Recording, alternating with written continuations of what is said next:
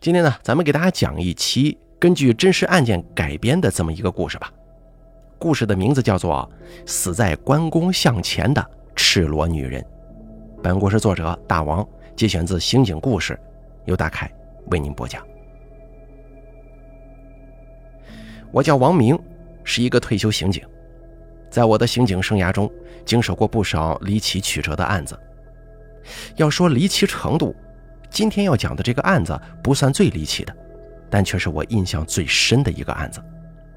因为这个案子改变了我身为刑警的态度。如果不是这个案子，我不会从事刑警这一行那么久。一九九四年，我那个时候当兵才复员，安置办问我想去哪儿啊？我选择去了派出所。结果没干到两个月，就被一个老警察看上了，从派出所调了出来。也就是从那天之后，我成了一名刑警，而那个老警察成了我的师傅。跟在他身后学习两个月之后，我们遇上了一桩命案。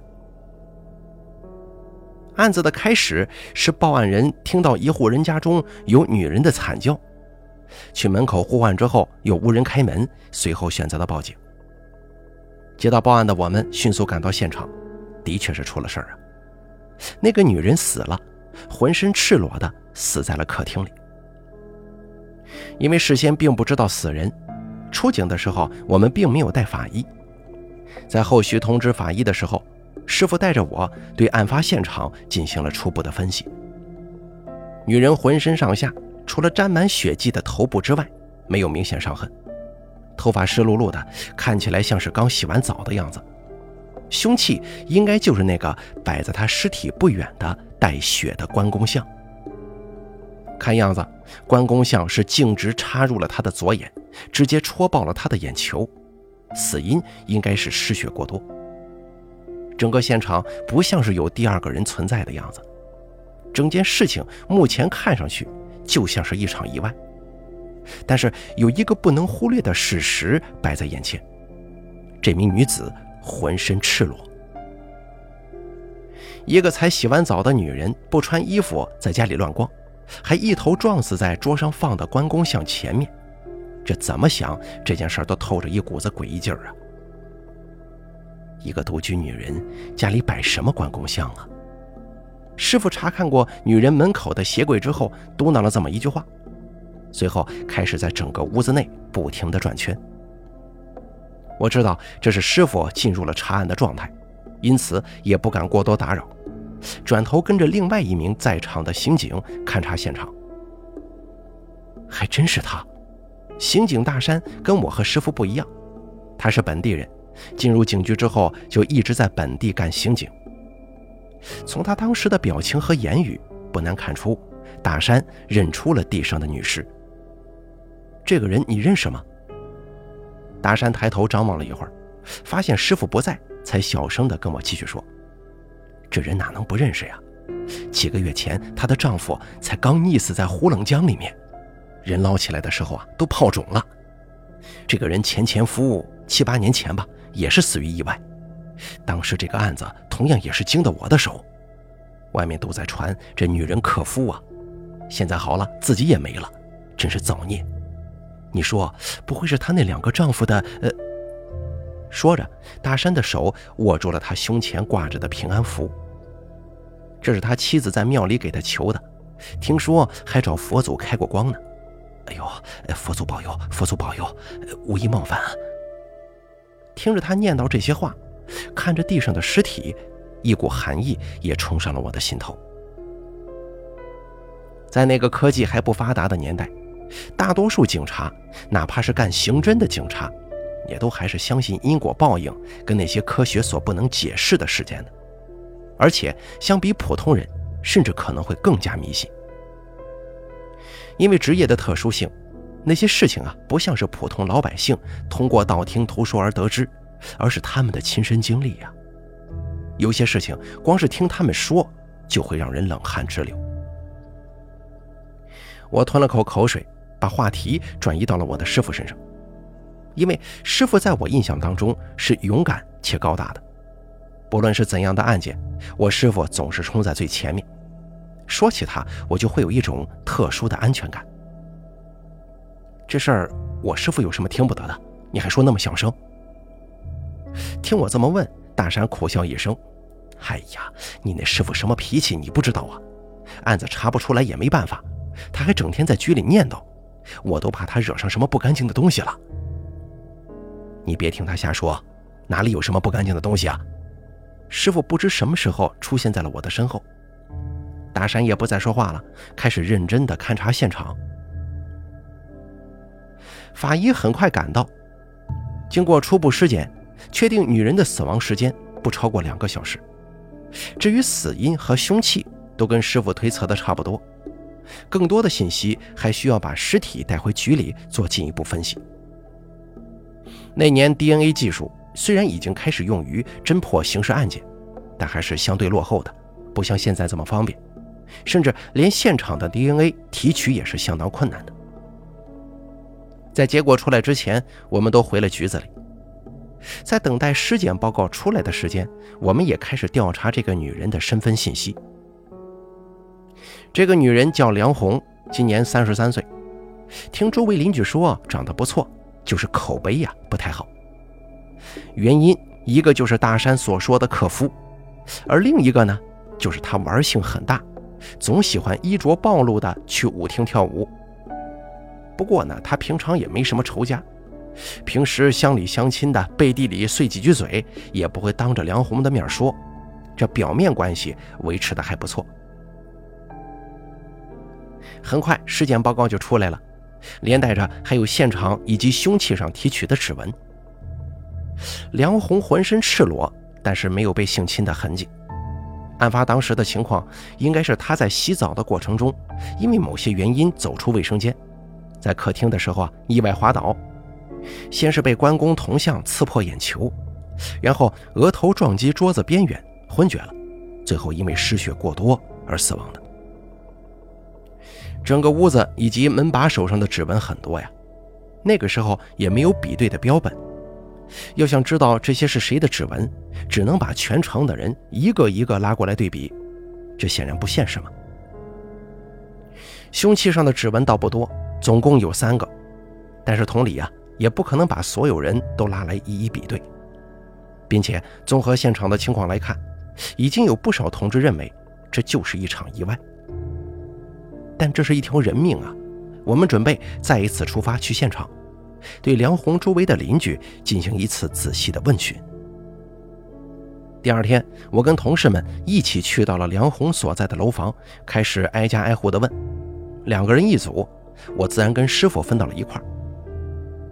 在路上，师傅问我：“你对梁红家那尊关公像怎么看呢？”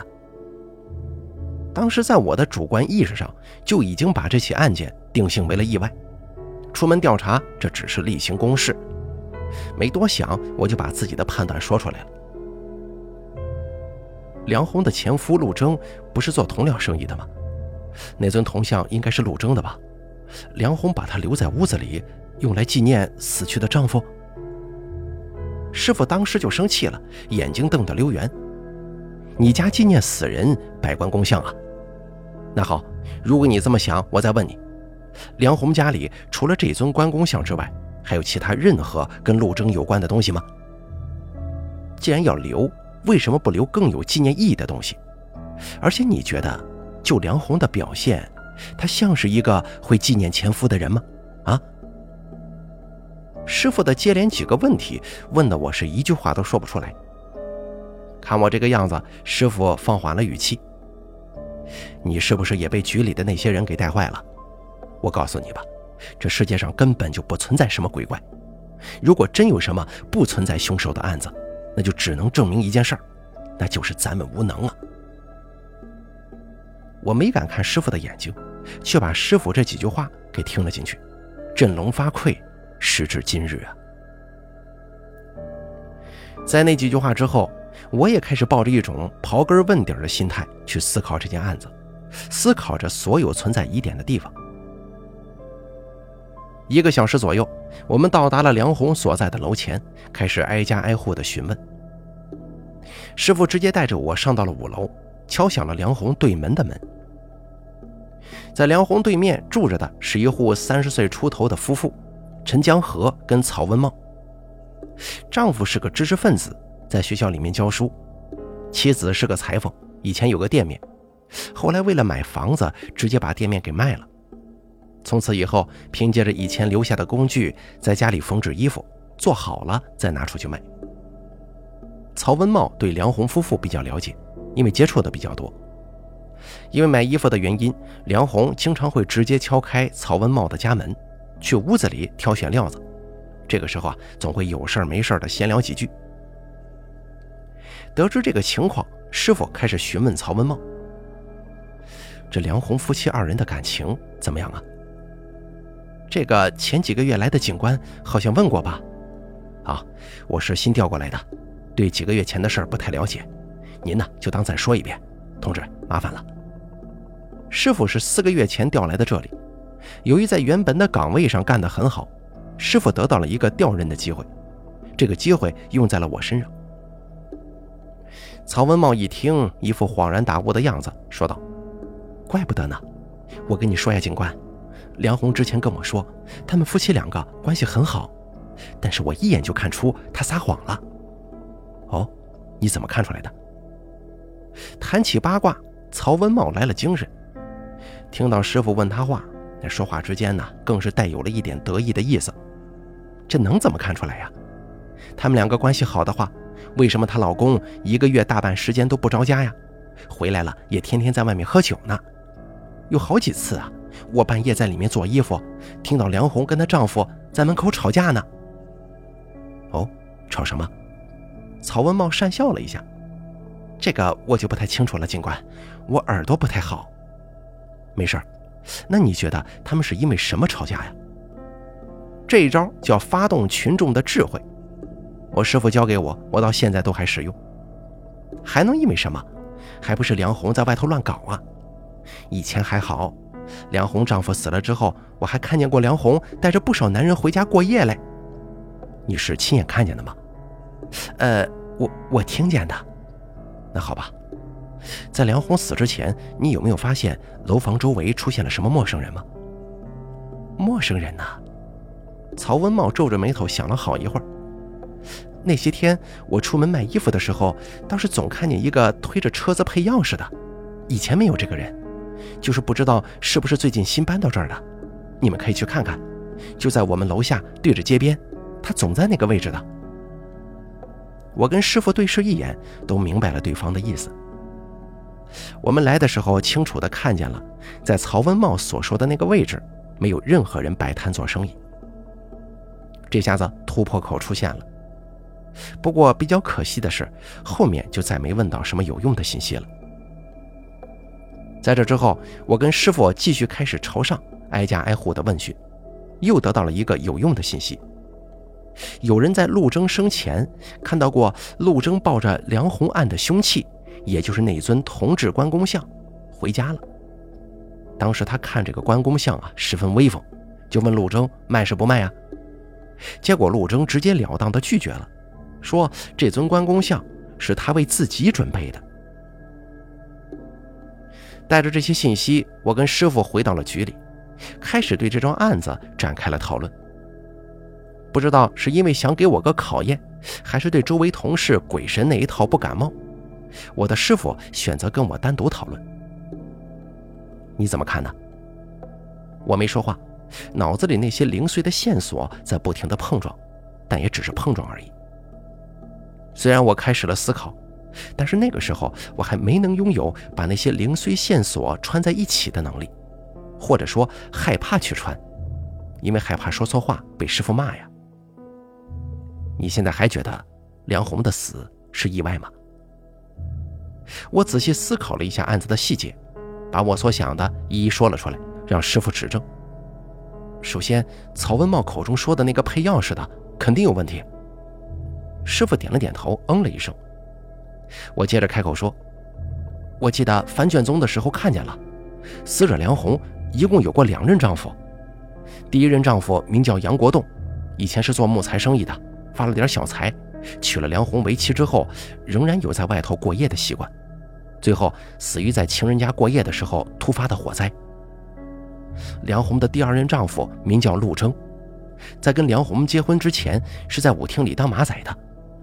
跟梁红结婚之后，在梁红的支持之下，开始做起了铜料生意，最后死于醉酒落水。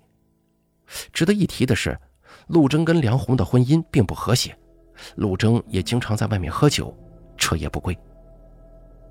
而梁红嘛，我没再说下去，因为这正是我跟师傅经手的案子，所有的细节我们两个人都很清楚。三个案子，三条人命。这样平摊摆开，很容易给人形成一种错觉。那错觉就是梁红就是前面两起意外的真凶，原因就是她忍受不了自己的丈夫在外头乱搞，而梁红则死于两任丈夫的冤魂索命。但我现在已经不这么想了，我隐约觉得自己找到了这件案子的关键。这个时候，师傅的一句话点醒了我。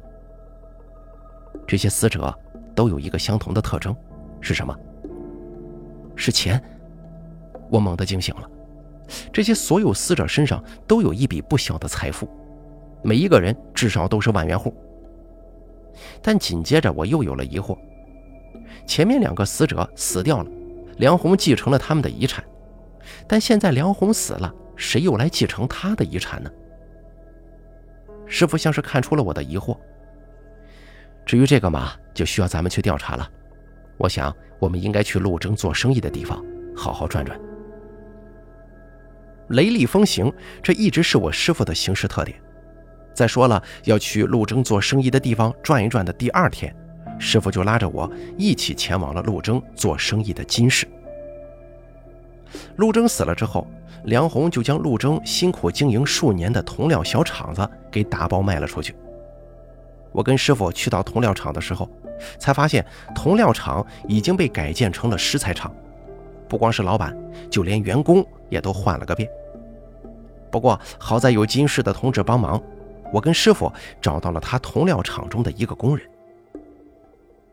这名师傅姓廖，五十岁出头的样子，皮肤黝黑。自从陆征建立了铜料厂以后，他就一直在厂子里干活，直到陆征出事儿，铜料厂被卖。失业以后，他就回到了金市农村的家中，家里还有些地，之前一直都是他妻子在打理。现在他失业了，自己也觉得年龄大了，干脆就回农村做农活。之前在城里攒下的积蓄，就当做是他儿子以后娶媳妇的资本。廖师傅是个老实人，听到我们两个是警察以后，恭恭敬敬地把我跟师傅请进了屋内，还叫自己的妻子去宰了只鸡。搞得我跟师傅都很不好意思。不过再怎么说，该问的问题还是得问。谈起陆征，廖师傅有些唏嘘啊。他怎么都想不到，这个比自己要年轻十几岁的老板会说死就死了。得知我们来意之后呢，他就把自己知道的一切信息一股脑的全都说给了我们听。在梁红到厂里说要卖厂子之前。廖师傅都不知道自己老板是有老婆的。陆征从来没跟厂里的工人说过他结过婚，工人还经常看见有女人来厂里找陆征。对于陆征平常在金市的朋友，廖师傅也不是特别清楚，只知道他曾经不止一次的在陆征口中听到过“耀华舞厅”这个词。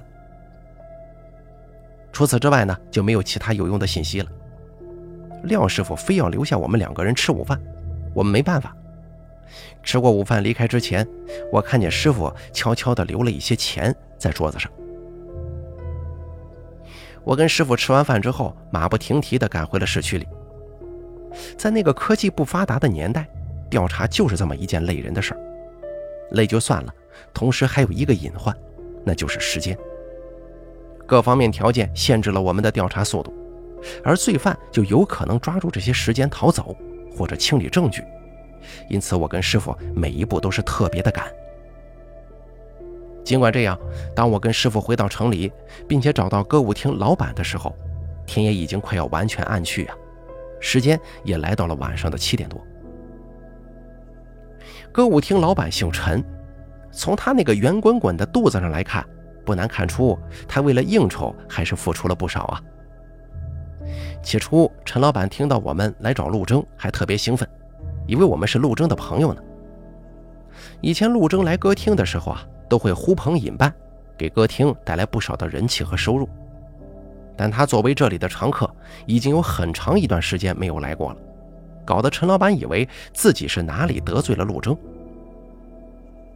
我跟师傅都有些诧异，陆征在这个城市混了那么久，交了这么多的朋友，居然死了都没人关心呢。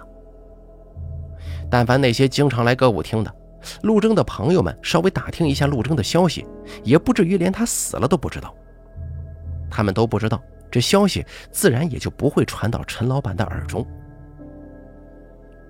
当我跟师傅亮明了身份，并且说出陆征已经死亡的消息之后，陈老板脸上的笑容立刻就变成了惶恐。我们三个人一起去到了他位于歌舞厅后台的办公室闲聊。哎，两位警官。陆老板的死真的跟我没有任何关系，我根本都不知道陆老板已经没了。陈老板明显是误会了我跟师傅的来意。师傅笑眯眯的，也不解释，任由陈老板在那儿自说自话好半天，才开口说：“我们这次过来呢，只是想问问，你对陆征的朋友了解有多少？”听到我们并不是怀疑陆征的死跟他有什么关系之后，陈老板松了好大一口气呀。呃，这哪里有什么了解啊？我对陆老板的了解也不深，只知道他原先在我们这儿做点同料生意，在这儿开了一个小厂子，其他的就真不知道了。再说了，那些朋友能算上什么朋友啊？都是一些酒肉关系。陆征在这里真的没什么朋友吗？师傅眉头皱着，我知道他在忧虑些什么。如果这里的线索断了，那我们的调查进度就要陷入停滞了。来歌舞厅之前，我们已经通过金市警局的电话得知了我们那里的调查进度。那个配钥匙的早就找不到他人了。师傅怀疑是我们这些天的调查惊动到了他，这一惊之下，他可能再也不会露面了。而陈老板被师傅吓到了，用力挠了挠他那原本就不剩多少毛发的头，随后像是想起了什么，看着我跟师傅：“哎哎，有了有了，我想到了。”陆老板消失前一段时间，好像是有交过这么一个好朋友。我去敬酒的时候听到过这么一段。当时陆老板还说要做个关公像什么的出来，然后跟那个人拜把子。我心头一震，看向旁边面无表情的师傅。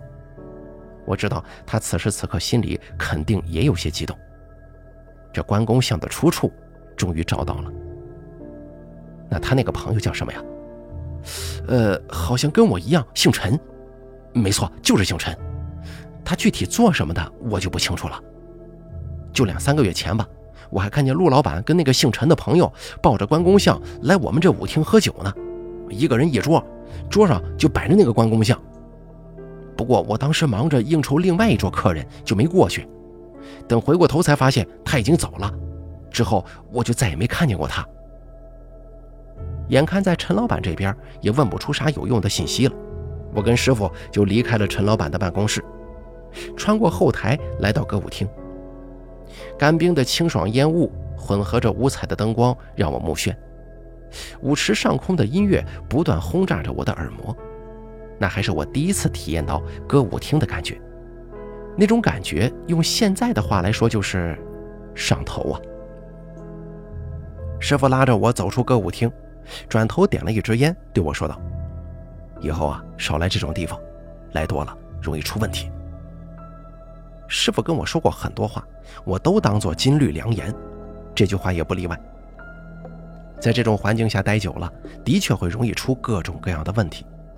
咱不说别的，首先你的钱包就会出大问题。出歌舞厅的时候已经是晚上九点多了。这个时候，不论是想要去找陈老板口中的陆征的陈姓朋友，还是赶回全市，都不大方便。因此，我跟师傅两个人在附近随便找了一家旅馆住了一晚。那天晚上，我们再次捋了一下调查至今的线索，或者说是本案到现在为止的疑点。首先是那只出现在梁红家里的关公像。之前我跟师傅认为，他出现在那儿。并不合理，但是又找不到合理的解释。现在找到了，肯定跟陆征那个陈姓朋友脱不了关系呀。师傅躺在床上问了我这么一句：“你说这个关公像是怎么从梁红家到陆征那个陈姓朋友手中，又从陈姓朋友那里回到梁红家里的？”我忽然回想起陈老板说的时间，灵光一闪：“哎，师傅，梁红卖掉陆征厂房的时间就是两三个月前吧？”嗯，你是说，师傅明白了我的意思？没错，有没有可能是梁红将厂房打包出售的同时，也将家里的这个关公像同时给出了手啊？而后关公像被陆征的陈姓朋友看到，给买了回来，或者干脆那个石材厂的老板就是这个陈姓朋友呢？我越说越觉得兴奋，办案到了这个时候，我才有了一种抽丝剥茧的快感。好，继续说。陆征的那个陈姓朋友知道自己的好朋友死亡之后，带着关公像去了歌舞厅喝闷酒。之后的日子里，觉得是梁红害死了自己的好朋友，然后故意想办法把关公像放进了梁红家里。可能最初啊是想吓唬吓唬梁红，但没想到出了意外，导致最后梁红死亡了。师傅听完我的推论，沉吟一声：“你的说法可以当做是一个思考的方向。”但是仍有很多细节经不起推敲。明天呢，咱们去一趟石材厂吧。现在来说一说下一个疑点。下一个疑点无疑就是那个在梁红死前经常出现在他家楼下的那个配钥匙的商贩。我觉得那个商贩很有可能就是陆征那个陈姓朋友请来的人，或者就是那个陈姓朋友本人。那段时间过来踩点儿，摸熟了之后就实施了这次案件。可关键问题是我们手里没证据啊，缺少证据就没有办法抓人治罪。最关键的是，我们现在压根就不知道那个陈姓老板在哪。连续多天的查案，让我跟师傅都有些疲倦了。聊着聊着，就这么睡了过去。第二天清晨，我跟师傅被一阵唢呐声吵醒了。我一听就知道，准是哪里死人了。本来还想再休息一会儿的。可师傅直接把我从床上给拉了起来。今天的事情还很多，师傅不愿意再浪费一点时间在睡觉这种事情上。我跟师傅收拾好东西下了楼，看见了好大的阵仗啊！排头的是丧葬队伍的人，举着唢呐等乐器，后面紧跟着几个身高体壮的汉子举着棺材，后面跟着二十来个人，每个人手中都推着一个小车。车上装着配钥匙的工具。师傅有些疑惑，拉着面馆老板问了一句：“这是哪个大人物死了？搞这么隆重啊？”面馆老板诧异地看了我跟师傅一眼：“两位不是本地人吧？”“啊，不是本地的，也不是什么大人物，死的是我们这里一个姓陈的老头。老头以前呢就是配钥匙的，收了好多徒弟呢。这人心很善的。”对手下的徒弟都很好，就跟自己亲生子女一样。你看，现在老头死了，那些徒弟都愿意给那老头送终，阵仗还不小嘞。这老头一辈子也算是值了。好，谢谢啊！师傅拉着我追上了就要远去的队伍，在队伍里找到一个推两个车的干瘦中年人，其余头上缠着白巾的人也看向了我们，估计是以为我跟师傅两位过来闹事儿了。师傅出示了一下自己的证件，开始问那个干瘦中年人问题：“你一个人推着两个车干什么？”在这支队伍里，所有人都推着一辆车，只有这个人推了两辆车，的确很是显眼。这两个车都是我的，我愿意推两个，有什么问题吗？虽然这个干瘦中年人说的理直气壮，但是我都看出来了，他应该是撒了谎，因为他撒谎的特征太明显。回答我师傅问题的时候，不仅结巴，而且眼神飘忽，一直不敢看我和师傅。这位同志，我想你应该知道对警察撒谎有什么后果。我明确的告诉你，现在我们查的案子是一桩命案，如果你说谎，那就是犯了包庇罪，一样要坐牢的。中年人被吓坏了，支支吾吾的说出了真相。这两个推车的其中一个的确不是他的。是他一个朋友的。那个朋友也是这位死去的老人的徒弟，不过那朋友今天有事儿没能过来，所以叫中年人带着他的推车一起帮老人送行。不过那个没来的人姓杨，并不是我跟师傅怀疑的那样姓陈。人家在办丧事，师傅也不好过多询问呢，就此放行。随后我跟师傅一起去了当地的警局。去金市的警局只为了一件事情。那就是搞到石材厂老板的具体信息。在金市警局同志的协助之下，我跟师傅弄到了石材厂老板的基本信息，姓名是对上了，也姓陈，叫陈德兴，上头还有照片呢。具体更详细的信息就需要到陈德兴户口地址的派出所进行查看了。那年头网络并不发达，大部分资料还都是以纸质的形式进行保存。我跟师傅本来想立马去陈德兴户口地址仔细调查一下这个人的，结果因为一通电话，我跟师傅直接掉头回了全市。去户口地址调查的事儿只能交给金市的同志们了。而我们之所以这么着急的回全市，是因为一个人找上了我们警局，说是他跟死去几个月的陆征有财务纠纷，而这个自称跟陆征有财务纠纷的人。就是我们一直在找的陈德兴。下午三点过一点我跟师傅回到了全市警局。陈德兴已经被我们警局的同志给扣住关押了起来。从同事口中，我们得知，这个陈德兴在这段时间一直在闹，搞得局长都知道了。乱扣乱押这种行为啊，可是要被扣上滥用特权的帽子的。是师傅下令将陈德兴给扣押了下来。可要是陈德兴安然出了警局，那师傅最后可能连工作都会丢掉。不过师傅并没惊慌，而是带着我一起去审讯室见了陈德兴。陈德兴四十岁出头的样子，头发是圆寸，俗称犯人头。见到我跟师傅进入审讯室，马上就开始闹了：“我要出去，你们给我扣上干什么呀？我又没犯法。”师傅狠狠地拍了一下桌子。那气势成功的把陈德兴给震慑住了，没犯法，我说你犯法了，而且还杀人了。什么杀人？我冤枉啊！警察可以血口喷人呐。见陈德兴这副滚刀肉的样子，我就知道事情进展不会顺利。不过师傅一点没惊慌，反而开始聊起了欠条的事儿。你说陆征欠你钱，就凭这张欠条吗？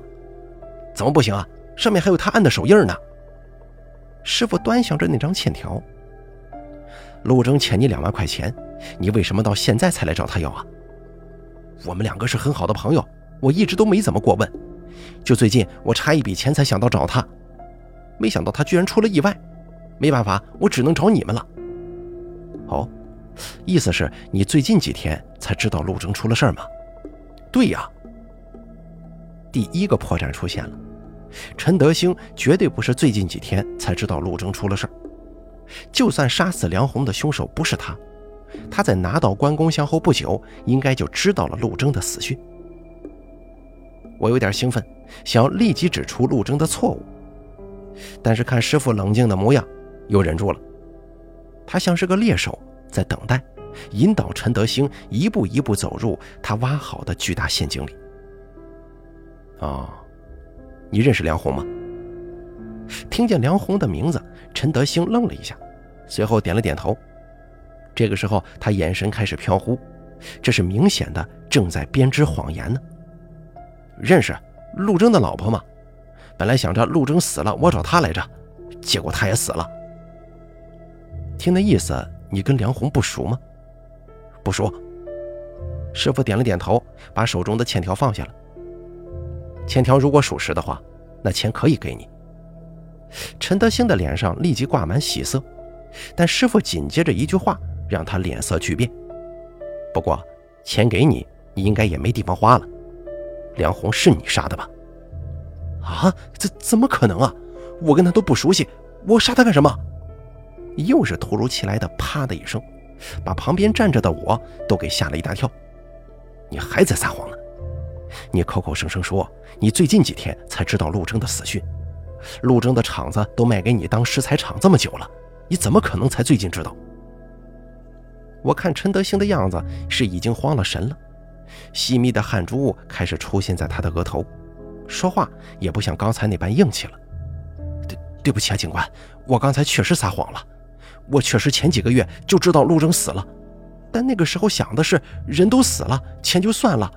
哪知道最近经营不善，欠了一大笔债，我是真的需要这笔钱的。那你为什么要撒谎啊？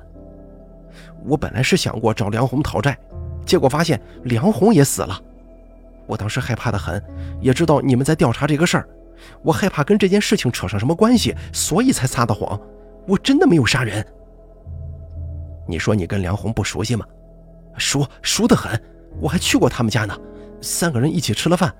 我跟陆征还拜过把子，陆征是我哥，我怎么可能杀我嫂子呀？不用说，要问之前为什么撒谎，陈德兴肯定又会说是因为害怕跟梁红的死扯上什么关系。这会儿我有些着急了，因为我们手里确实没什么证据，哪怕我现在心里已经认定陈德兴是这起案子的凶手，可是仍旧没有办法定他的罪。八月十五到今天。这段时间你在哪儿啊？这这段时间啊，呃，这段时间我在厂里上班啊，呃，工人不够，我我提醒你一下，我们已经去过你的石材厂了。工人说你一个月没在厂里待过多少天呢？啊，我我记错了，那段时间我一直到处筹钱想还钱来着，所以基本都没怎么在厂子里出现过。有谁能证明吗？有，谁呀？有，我再问你，你以前干过配钥匙这个活吧？没有。这个问题，陈德兴回答的很干脆，看起来胸有成竹。师傅招了招手，叫我坐到位置上，而他则转身出了审讯室。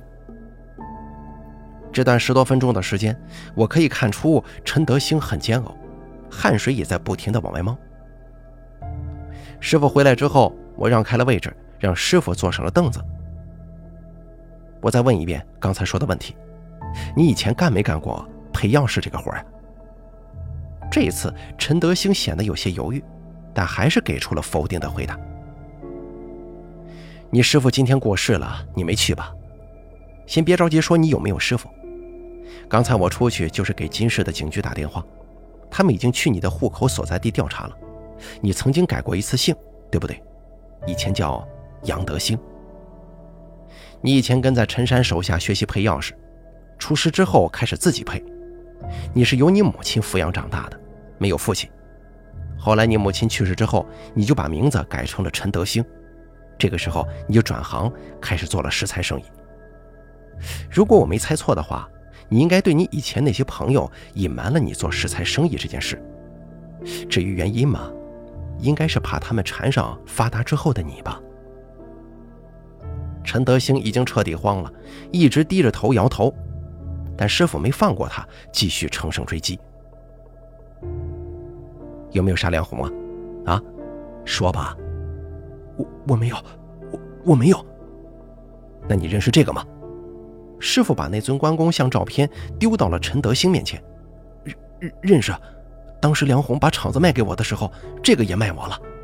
不过后来我家里进了贼，这东西被偷了。看来是早就想好的理由啊。行，认识就好办。我们的同志已经在上面对指纹进行了提取，上面只有两个指纹，一个是梁红的，一个就是你的。你告诉我，这个铜像不是你放在梁红屋子里的，是谁放的？这是师傅给我上的第二课。当知道对方肯定在撒谎的时候，可以用谎言来攻击谎言，但使用这一招啊，一定得小心。因为一旦被犯罪者给识破，那他肯定也就知道你证据不足，不然也不会到需要用谎言来掩饰的地步。到了这一步，陈德兴的心理防线已经彻底崩溃了，认下了杀死梁红的罪行。师傅带着我去到了警局门口，录口供这个活呀，则交给了其他同事。到了警局门口，师傅点上一根烟，顺手还给了我一根。那个时候我不抽烟，下意识的拒绝了，这可是好东西啊，有时候能让人头脑清醒的。看着师傅皱眉抽烟，我忍不住问道：“陈德兴不是已经认罪了吗？你怎么还愁上了？”梁红的案子是已经结束了，但我现在在想另外一个案子，陆征的案子。师傅，你的意思是说，陆征的死不是意外，是陈德兴杀的？师傅点了点头。他跟陆征不是好兄弟吗？而且还要一起拜把子来着。陆征跟他都是生意人，生意人为了钱可是什么都能做得出来。而且陈德兴这家伙不老实，还在隐瞒一些情况。你先进去看看陈德兴吧，我出去打听打听。师傅出门以后，我回到了警局内。过了大概半个小时，陈德兴做完了口供，我把那份陈德兴做的口供拿了起来。上面记载了他所说的事情经过。事情一开始是梁红找到他说要卖掉铜料厂，得知陆征已经死亡之后，他感到很是惊讶，但还是买下了铜料厂，还有那座关公像。在家里看着那尊关公像，他就想起了自己跟陆征拜把子时候的那番场景，这心里头越想越不是滋味啊。有一天，他因为欠条的事情想找梁红商量一下，结果看到梁红在外头乱搞。当时陆征才刚去世不久呢。陈德兴气不过，所以想着要惩罚一下梁红。在仔细勘察过梁红住处的周围环境之后，陈德兴实施了犯罪。他先是用他学过的技术轻松打开了梁红家的门，然后把关公像放在了桌子上。那个时候，梁红还在洗澡。他就在外面弄了点动静出来，把梁红给吸引出来了。可谁知啊，梁红出来自己一脚踩滑，摔到了关公像上。陈德兴很是害怕，随后离开了梁红家。这就是陈德兴所说的他所有的犯罪过程。光看口供，他属于过失杀人，而且原因也是为了给自己的好兄弟报仇，惩罚一下不贞洁的嫂子。但是我越看这份口供，就越觉得不对劲儿。最大的疑点是一个女人，一个正在洗澡的女人，听到外头有动静，真的会洗澡洗到一半出门查看吗？而且连衣服都不穿。别说女人了，就算是男人，也不太可能这么做，这根本就没逻辑。我本想进审讯室质问陈德兴，但想了想，还在外面调查的师傅就没怎么做。因为我害怕说错什么话，让陈德兴有了警惕。师傅没让我等太久，晚上七点多，师傅带着他调查到的信息回到了警局。我们两个再一次站到了陈德兴面前。警官呐，我都认罪了，过失杀人能判死刑吗？啊？过失杀人当然判不了死刑，但是陆征也是你杀的吧？你说什么呢？陆征他是我兄弟啊，我我就是为了给他报仇嘛。师傅快速扫了一眼陈德兴做的口供。你说你制造了声响，把正在洗澡的梁红从卫生间里引了出来，你怎么引的？没怎么，我就是叫了他一声，他可能是听到我的声音就出来看了。我说了，我跟他很熟的。怎么，熟到连衣服都不穿的地步吗？这梁红就是个贱女人，她当时肯定想勾引我，所以连衣服都不穿就出来了。这这怪不了我吧？师傅冷笑一声：“你跟陆征确实是好兄弟。陆征出事才一周，就跟嫂子公然在舞厅跳舞是吧？一个月起码有三次，三次有人看见你跟梁红一起出了舞厅。出了舞厅去哪儿了？是去了梁红家吧？你说梁红把铜料厂卖给了你，你不是欠债吗？”你哪里来的钱从梁红手中买下铜料厂啊？因为我是陆征兄弟，所以所以梁红低价把厂子卖给我了。这又陪你跳舞，又低价把厂子出售给你，对你这么好的嫂子，你也下得去手啊？陈德兴再也找不出什么话说，最终情绪崩溃的他说出了所有事情的真相。一年前，他跟陆征在金市的歌舞厅认识。因为脾气相近，两个人很快就成了好朋友。那个时候，陈德兴还有钱，甚至还借了两万块钱给陆征。后来陆征把陈德兴带回了家，介绍给梁红。那段时间，陈德兴经常去陆征家里，而梁红呢，又是一个不甘寂寞的性子，一来二去，陈德兴跟梁红两个人就好上了。